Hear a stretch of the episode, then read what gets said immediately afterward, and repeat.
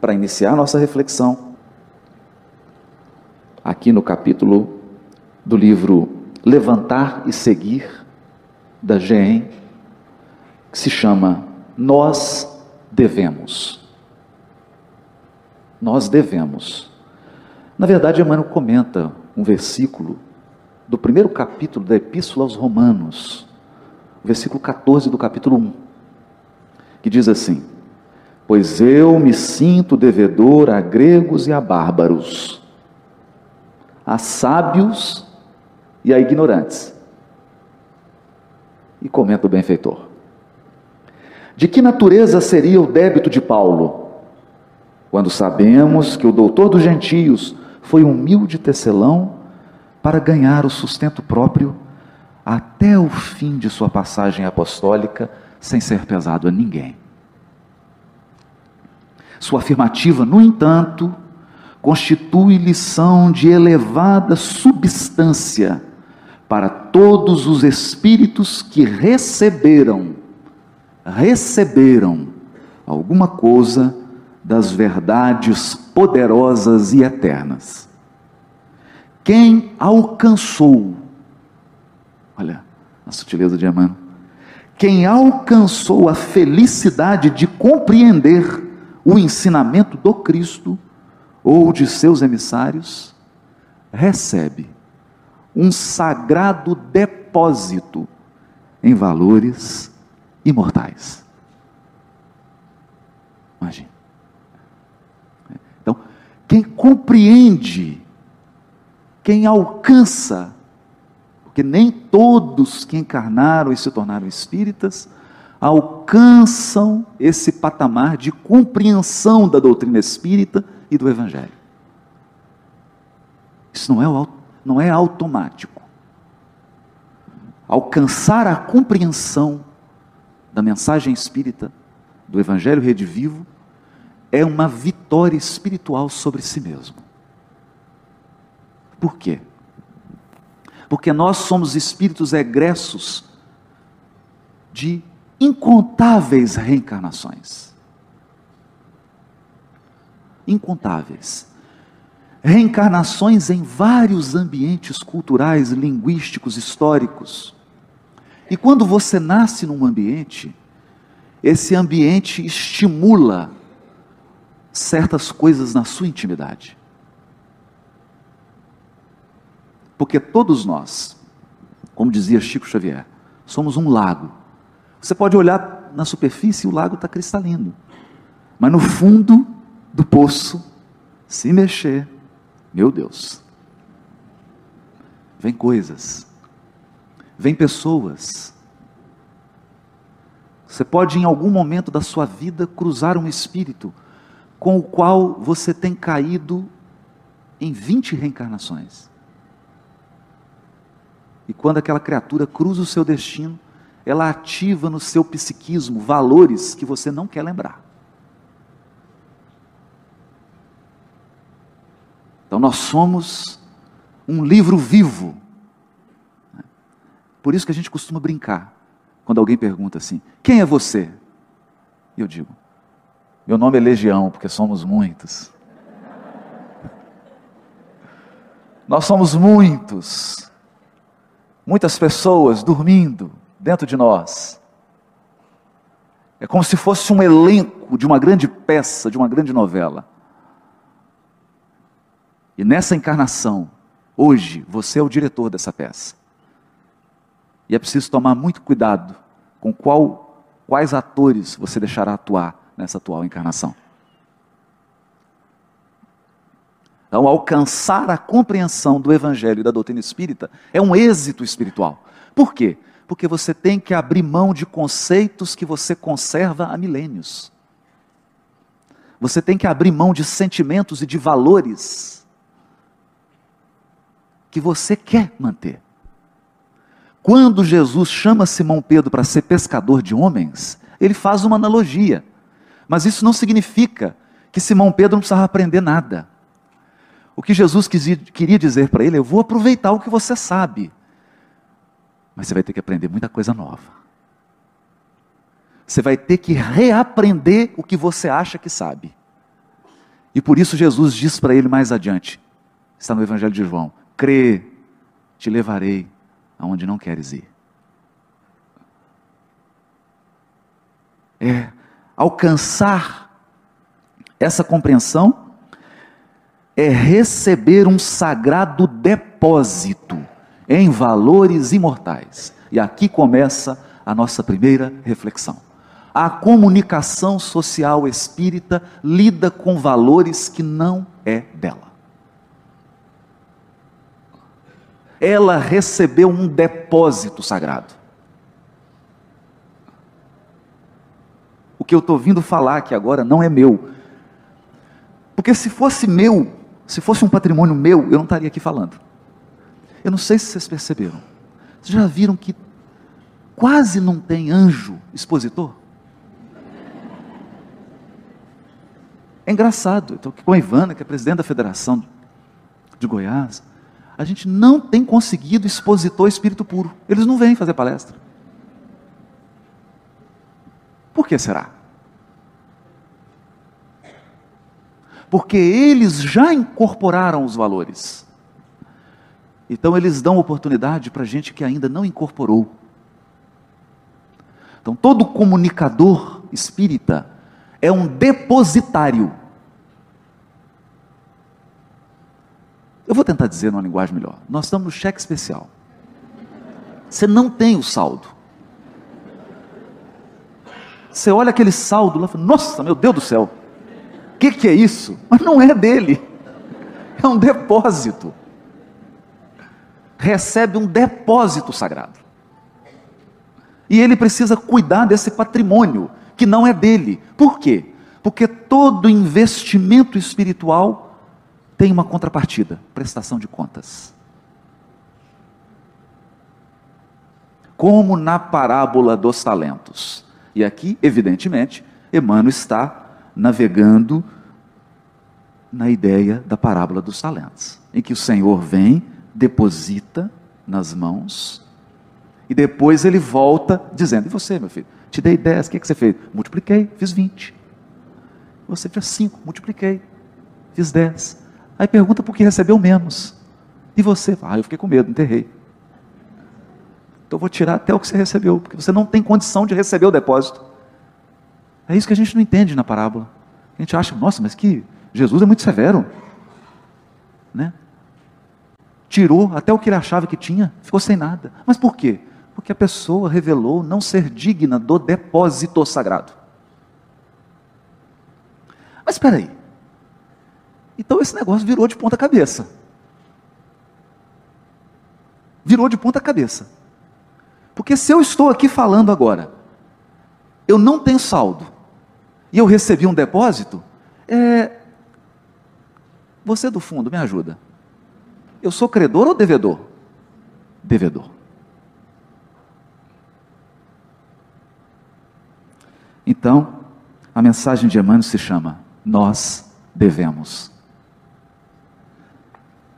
Gente, eu sou o maior devedor aqui desse ambiente.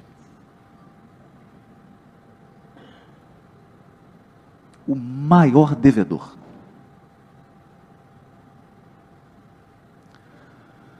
Porque comunicação social espírita é receber um depósito do Cristo pelas mãos de Kardec.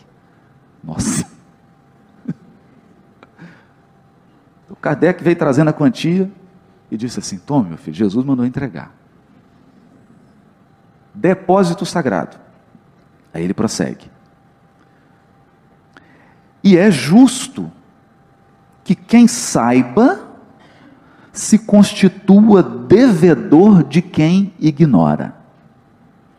Quem tenha, se reconheça como devedor de quem não possua.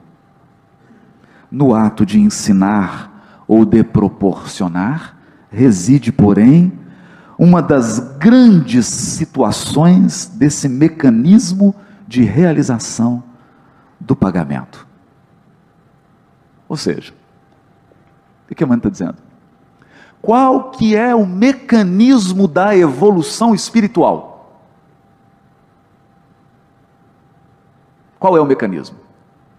Se eu recebi um depósito de conhecimento Eu sou devedor do que ignora. Quem não conhece nada de evangelho, nada de doutrina espírita, quem está complicando a sua encarnação é meu credor. Eu que devo a ele. Por quê? Porque eu sou depositário de um valor que tem que chegar na ponta. Porque Deus, na sua justiça, no seu amor, quer atender a todos os seus filhos. Então, Deus é o maior comunicador. E eu não vou dizer nem social. Eu vou dizer galáctico, universal. Mas acontece que se Deus fizesse tudo, teria trabalho para você?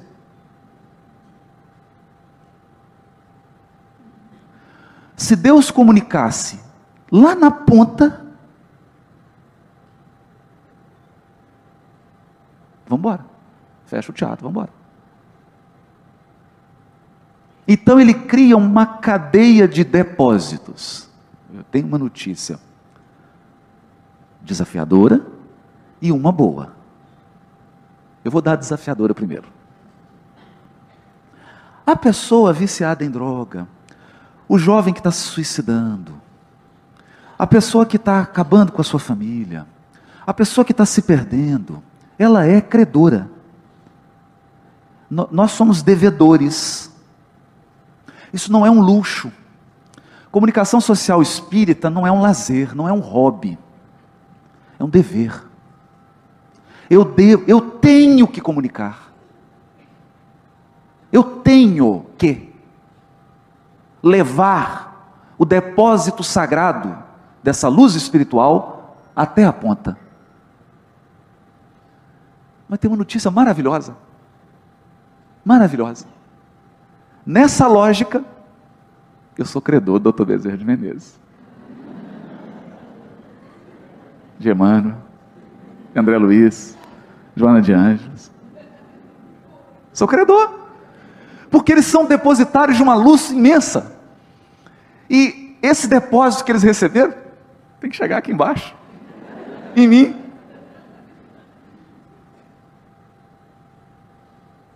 Por isso que Emmanuel vai dizer: no ato de ensinar ou de proporcionar, olha, ensinar ou proporcionar, dar algo, reside uma das grandes situações desse mecanismo de realização do pagamento.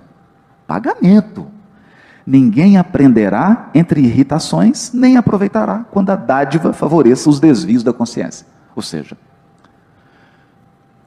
mais importante do que o ato de entregar parcela do depósito para alguém é como eu entrego.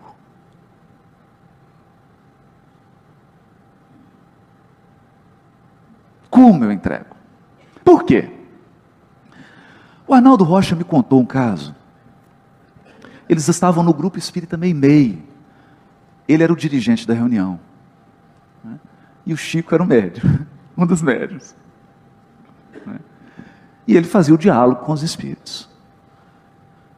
Então, certo, ele não pôde fazer o diálogo. Certa vez uma pessoa ficou para substituir.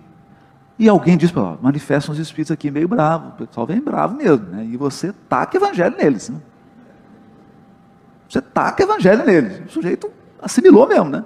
Na hora que o espírito manifestou pelo Chico, pegou o evangelho segundo o espiritismo e tum!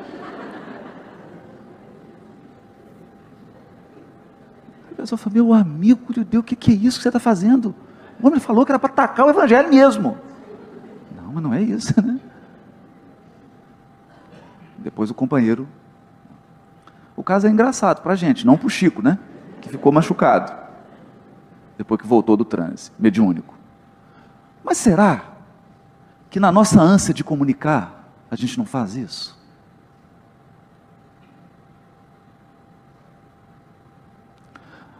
Na, nossa tarefa de entregar o sagrado depósito, a gente não age com impaciência, com precipitação, com arrogância, com ar de superioridade.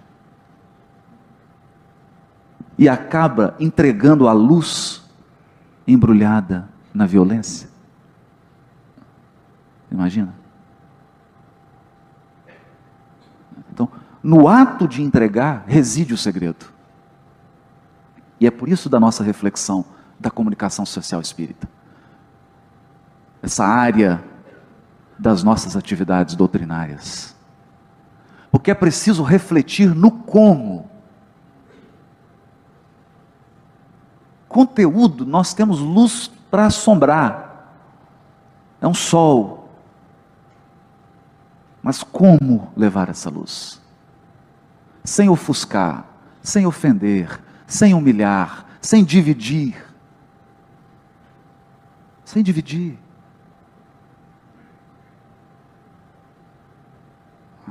Então, se nós vamos levar um remédio, e no ato de ministrar o remédio, eu causo mais sofrimento ao doente do que a doença, tem que trocar o enfermeiro. Tem algum problema. Tem que mudar a pessoa. Outro tem que levar o remédio. Porque a nossa maneira precisa alterar. Daí essa reflexão. O cristão sincero, portanto, encontrará um meio de convencer, encontrará um meio de convencer, convencimento, sem muitas discussões. Sem muitas discussões. E um recurso para beneficiar a outrem, sem a cooperação mecânica das possibilidades financeiras de modo absoluto. eu preciso aumentar meu poder de persuasão e diminuir a minha ânsia de discutir. No primeiro volume da Revista Espírita, o iniciador da comunicação social espírita, Allan Kardec, utiliza o veículo que tinha. Qual era o veículo que tinha? Uma revista? Vamos criar uma revista. É o que tem aqui? É o que tem. Não tinha Google, não tinha internet, tinha YouTube. Mas a gente tivesse YouTube. O Kardec gravava vídeo no YouTube. Mas não tinha, tinha revista. Fundou a revista. Sem recurso.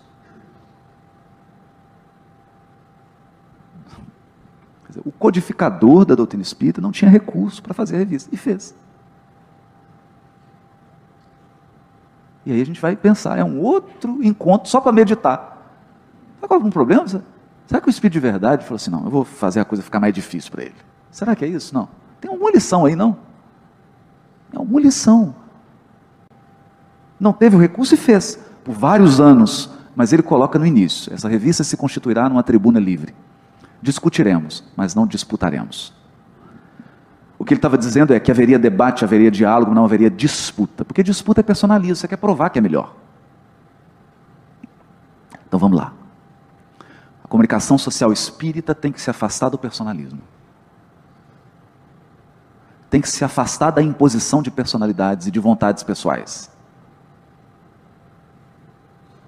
Eu não estou ali para fazer uma propaganda de pessoas. Nós estamos ali para entregar um depósito sagrado. Para entregar a luz, patrimônio de luz e consolo e esclarecimento que nós recebemos. E isso precisa ser feito de tal modo que não ofenda, que não gere dissensões, que gere diálogo, aprendizado. É a maneira de fazer. A palavra do amigo do gentilismo renova os conceitos de luta das convicções. Renova o conceito de luta das convicções. Primeiramente por quê? Você tem que ser amigo do seu público-alvo. Isso me chama atenção, Emmanuel. Paulo era o amigo dos gentios. Emmanuel não disse assim, Paulo era o comunicador dos gentios. Paulo é o amigo dos gentios. Então, primeira coisa que Paulo fazia, ele construía relacionamentos. Ele chegava no local e ele se interessava pelas pessoas, pela vida delas, pelos seus costumes, pelos seus valores, não os dele. Não os dele, mas pelos valores das pessoas. Pelo que as pessoas precisam. Então vou dar um exemplo. Paulo estudou. Quando a gente diz assim, se tiver algum judeu aqui, levanta a mãozinha. Né? Quando a gente diz no judaísmo assim, Gamaliel, nós não temos noção do que é esse nome. E Léo e Gamaliel são os, até hoje, considerados os grandes sábios do judaísmo. É o top five, né? É o top do top do top. Paulo estudou com o neto de Léo, Gamaliel. Mas estudou, não foi assim seis meses, não. Foram vários anos ali aos pés de Gamaliel. O que, que esse homem sabia sobre o Deus único? Sobre a revelação do Deus único? Sabia muito, sabia muito. Quando ele chega em Atenas, o que, que ele faz? Vamos ver as estratégias de comunicação social de Paulo. Ele, letra A, é um teste do Enem, tá? Vamos lá. Letra A. Paulo chegou e falou assim: ó, Eu sou Paulo, sou muito inteligente, falo grego, vocês estão percebendo, falo hebraico, aramaico, estudei com Gamaliel, tenho cidadania romana e conheço muita coisa do Deus único. Tem aqui os textos. Vocês vão estudar com o melhor, hein? Todo mundo ajoelha e agradece. Porque não é qualquer um que tem um professor como eu, não. E mais, eu sou vaso escolhido. Certo ou errado? É. Errado. Já. Esse aí não tem a menor chance de comunicar nada. Então o que, que o Paulo faz? O que, que o Paulo faz? Começa a andar por Atenas. Ele já conhecia.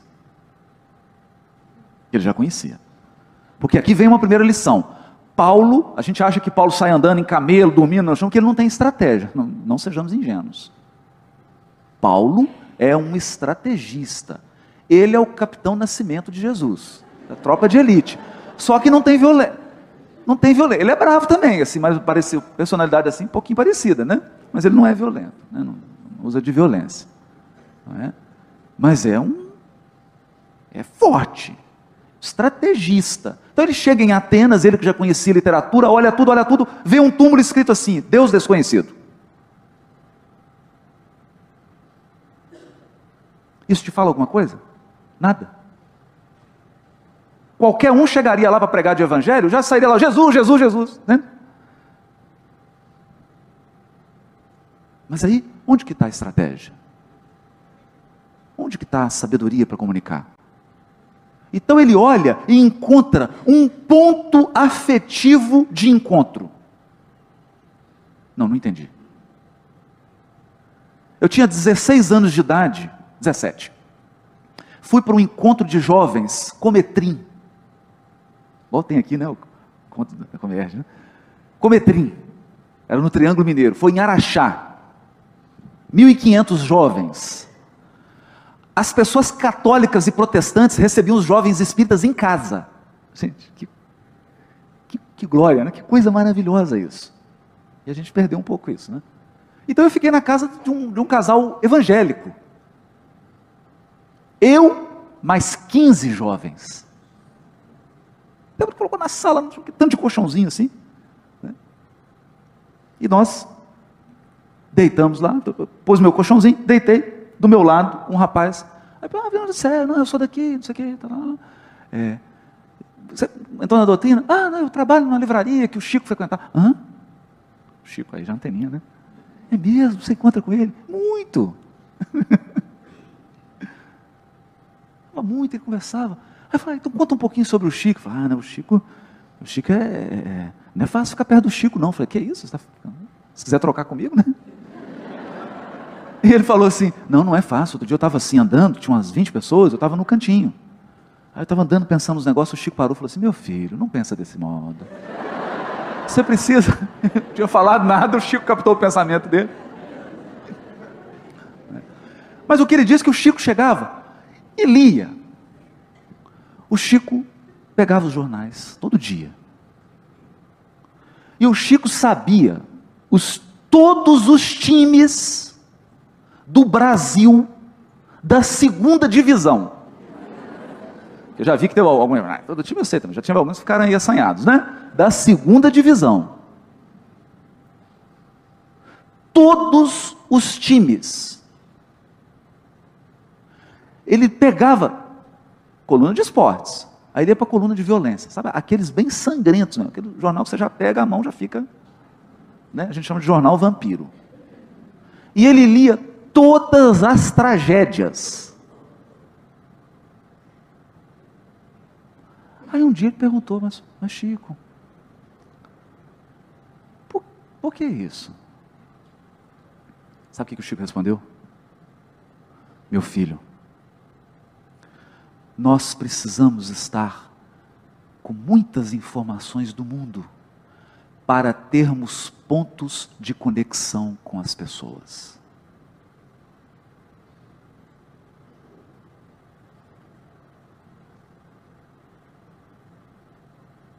Percebe?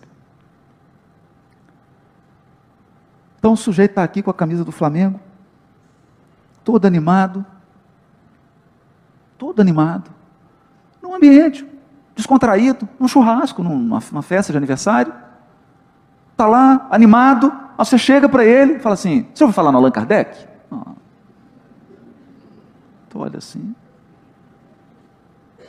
de que planeta você é?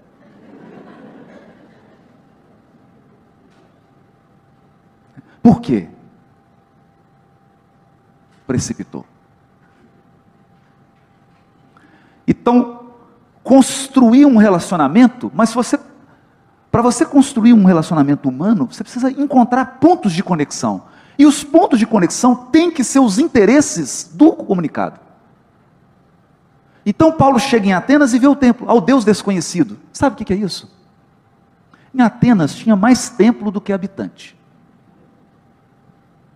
tem mais deus grego do que habitante em Atenas. Mas tinha um lá que era deus desconhecido, o Paulo, que era um comunicador. Já tinha lido Diógenes Laércio, que escreveu três séculos antes de Cristo, porque ele conhecia a literatura grega. Diógenes Laércio escreveu um livro chamado A História dos, dos Filósofos, dos Grandes Filósofos. E lá na, nesse livro tem uma historinha do Epimênides. Ixi, complicou agora, né? Para ver que tem que ter estratégia. O que é essa historinha do Epimênides? Dizem a lenda, era uma vez uma praga em Atenas. Todo mundo começou a ficar doente. Então, como eles tinham lá 5.350 deuses, começaram aí no, no, no, no templozinho, né? lá no altarzinho de cada deus, ofereciam, fazia lá uma oferenda para acabar com a praga. Mas passou tudo quanto é Deus. Aí chamaram o Epimênides. Ele chegou e disse assim: Olha, já apresentaram para todos? para todos os deuses. Já oferecemos oferenda para tudo quanto é santo. Falou, deve ter algum Deus desconhecido. Deve ter um Deus desconhecido que não foi contemplado ainda. Então nós vamos fazer o seguinte: nós vamos soltar aqui uns cordeiros. Vocês vão deixar os bichinhos em jejum três dias. Ficar com muita fome com muita fome, e vão colocar a comida espalhada. Imagina os bichinhos três dias sem comer, solta a comida, o que, que ia acontecer? Uma cordeirinha ia sair, né? Ia dar até briga para comer. Mas ele falou assim: só que nós vamos receber um sinal desse Deus aí. Esses cordeiros, os que não comerem, vão se ajoelhar. Onde eles se ajoelharem, vocês constroem um altarzinho e colocam assim: ao Deus desconhecido. E essa é a lenda. Se é verdade, se não é verdade, eu não sei porque eu não estava lá. Eu estou apenas contando a história do Diógenes Laércio. Soltou os bichinhos, alguns não resistiram, comeram, alguns três dias sem comer, os cordeirinhos ajoelhar, cordeiro, olha que interessante, cordeiro. Olha que interessante. Os cordeirinhos se ajoelharam, foram lá construir um pequeno altarzinho e fizeram uma oferenda ao Deus desconhecido. Então lá em Atenas tinha esse altar. Agnotos Theos, ao Deus desconhecido. Ah, isso aí foi. Isso aí, como diz, foi canja de galinha para Paulo. Ele chegou e viu essa história. Lá no Areópago. Atenienses. E conta essa história que eu contei aqui agora. Pô, os atenienses deliraram, né? Puxa vida, o sujeito conhece a nossa história, conhece o nosso time de futebol, quantos campeonatos o Flamengo ganhou, qual jogo que ele perdeu. Puxa, esse cara é muito bacana. Conhece a história da nossa cidade, conhece qual é a nossa comida, é nosso, quais são os nossos costumes. Puxa, que sujeito bacana, viu? E aí ele disse assim, depois que ele contou a história: Esse Deus aí desconhecido, eu sei quem é. Gente, é genial. Está entendendo por que, que ele é o vaso escolhido? Por que, que ele é o vaso escolhido? Ele falou: esse Deus desconhecido, eu conheço ele e o filho dele.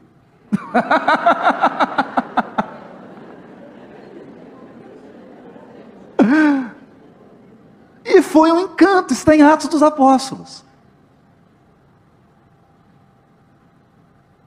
Incrível, incrível.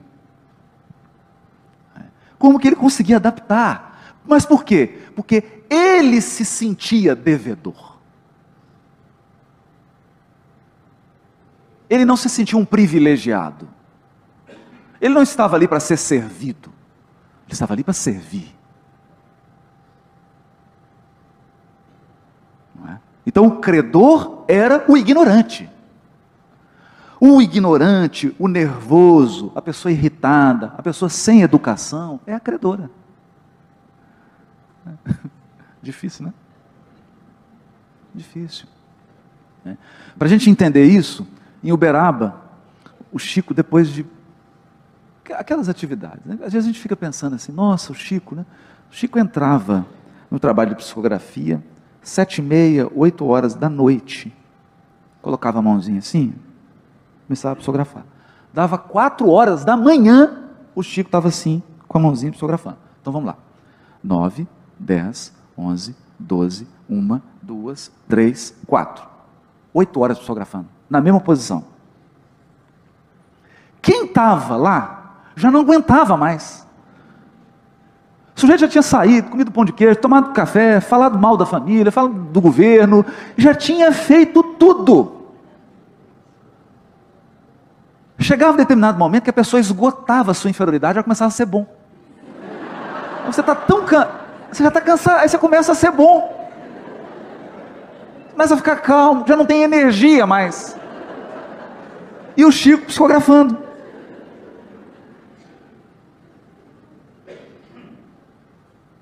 Quando ele sai,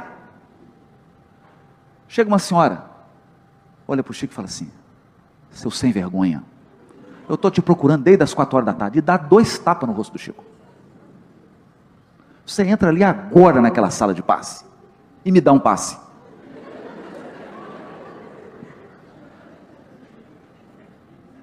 E o Chico olha para o lado assim, e mano.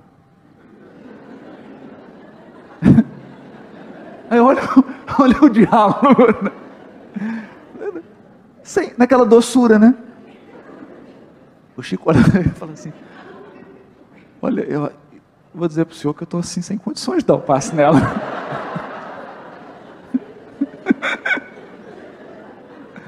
eu estou sem condições. Olha a humildade do Chico. O senhor não acha que eu tenho razão? Ele não exigiu nada. Ele falou assim: ó, olha, eu não vou dar passe, isso é demais, é humilhação. Não, você não acha que eu tenho razão? O Emmanuel balançou a cabeça e falou assim: Meu filho, você tem razão, mas ela tem a necessidade.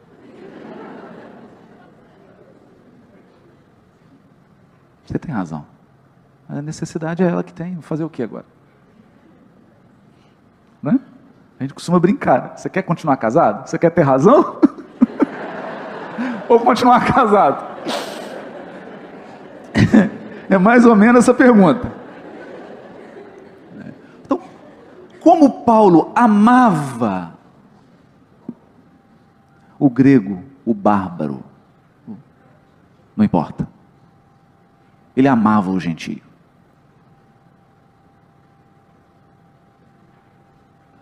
Ele gostava de pessoas. Porque comunicação social, você tem que gostar de gente.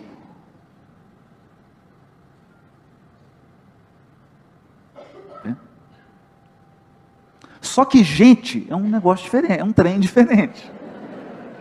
Né? Pessoa é um, é um troço diferente. Porque as pessoas, elas são uma mistura de sombra e luz. A luz vem com a sombra e a sombra vem com a luz. Não tem jeito de eu chegar e falar assim, falando, eu gosto muito de dois quintos de você. Os outros três quintos é insuportável. Então nós vamos nos relacionar, mas eu vou me relacionar apenas com dois quintos da sua personalidade. Não tem jeito. É o pacote completo. Ele vem completo. Então, gostar de gente é inclusive, inclusive, habilitar-se habilitar-se a lidar com sombra.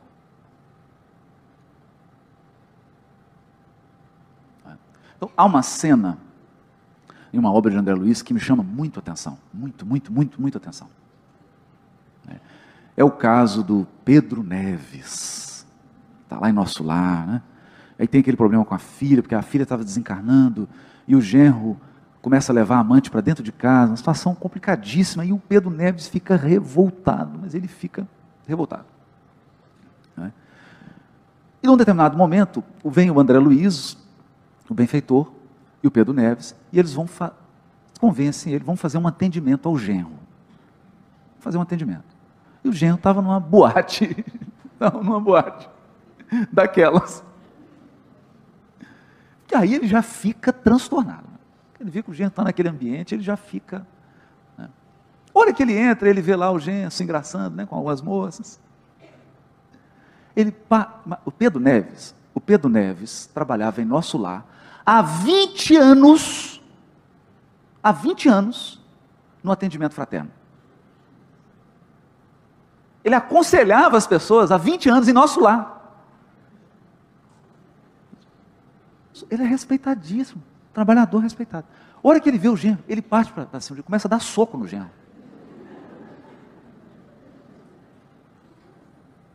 Claro, ele do mundo espiritual.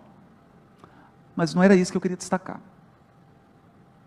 Nessa hora, uma senhora sai do meio daquela boate de prostituição, uma senhora. Acolhe o Pedro Neves e fala: Que é isso, meu irmão? Estamos aqui para auxiliar. Aquela era uma senhora, uma mãezinha, das esferas superiores, que ficava naquela boate atendendo os frequentadores. Imagina, né?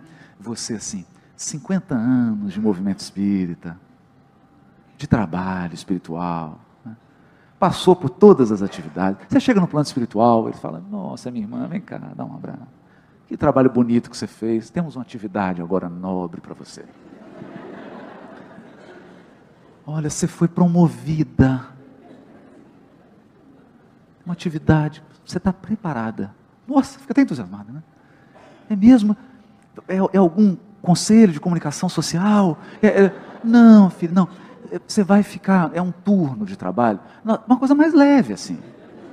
É, de 8 a 10 horas por dia, por dia não, por noite, que é um trabalho noturno. É? Tem uma boate de prostituição no Rio, e você vai ficar lá, atendendo aos, aos nossos irmãos, às nossas irmãs que frequentam, tentando preservar e resgatar valores espirituais neles. Você se sentiria honrado? Né? Nós somos devedores. Então lá tinha uma senhora. E quando ela vê aquela cena, ela vai ajudar o Pedro Neves. Fala, não, companheiro, não é isso. Esse é o sentido. Porque aquela senhora era um espírito nobre. Ela estava dentro da boate, mas a psicosfera dela era outra. No entanto, ela amava as pessoas que estavam ali. Os adúlteros, as prostitutas, os bebuns, não importa. Todos são pessoas. Tem uma história, uma história familiar, tem suas dificuldades, suas lutas. E ali ela estava depositária de um sagrado patrimônio e entregando, talvez em doses homeopáticas. Né? E como é que você faz comunicação social espírita numa boate de prostituição? É uma tarefa desafiadora para espírito, não é para gente. Não é, não é para gente. Em doses homeopáticas. Então, o apóstolo da gentilidade amava. A comunicação social exige, primeiro, amor. Precisa amar o público-alvo. Preciso amar as pessoas. Gostar das pessoas. Ter interesse por elas. Tentar entender o que, que elas gostam. O que, que elas apreciam. Quais são os valores delas. O que, que faz os olhos delas brilhar. Não os meus. Né? Porque senão eu não serei capaz de comunicar. E Emmanuel conclui dizendo: dentro desse quadro, Nero não mais seria apontado como perseguidor dos mártires, mas, mas, como necessitado da luz que os mártires cristãos possuíam. Nossa! Necessitado da luz. Esta é uma consoladora verdade. Por que consoladora verdade? Por que é consoladora verdade? O Emmanuel sabe disso. Porque ele está ele tá que encherá a alma dos aprendizes fiéis de compreensões generosas. Por que, que encherá a nossa alma de compreensões generosas? Nós somos credores dele.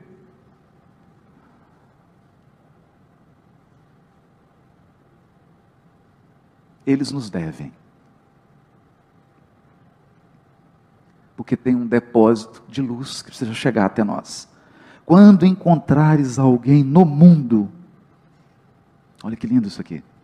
Quando encontrares alguém no mundo com os títulos de ignorante ou de sábio da terra, que te assalte com ironias, faze-lhe algum bem, por amor a Cristo, saudando a tua dívida.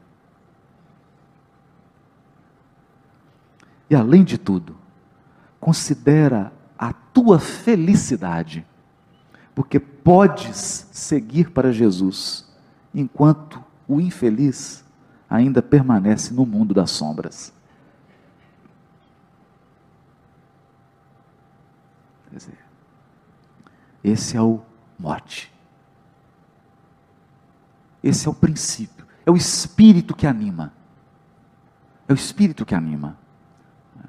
E nós optamos, nessa primeira parte, agora vamos chamar o intervalo, né? Nós optamos nessa primeira parte por falar da essência que deve inspirar a comunicação social.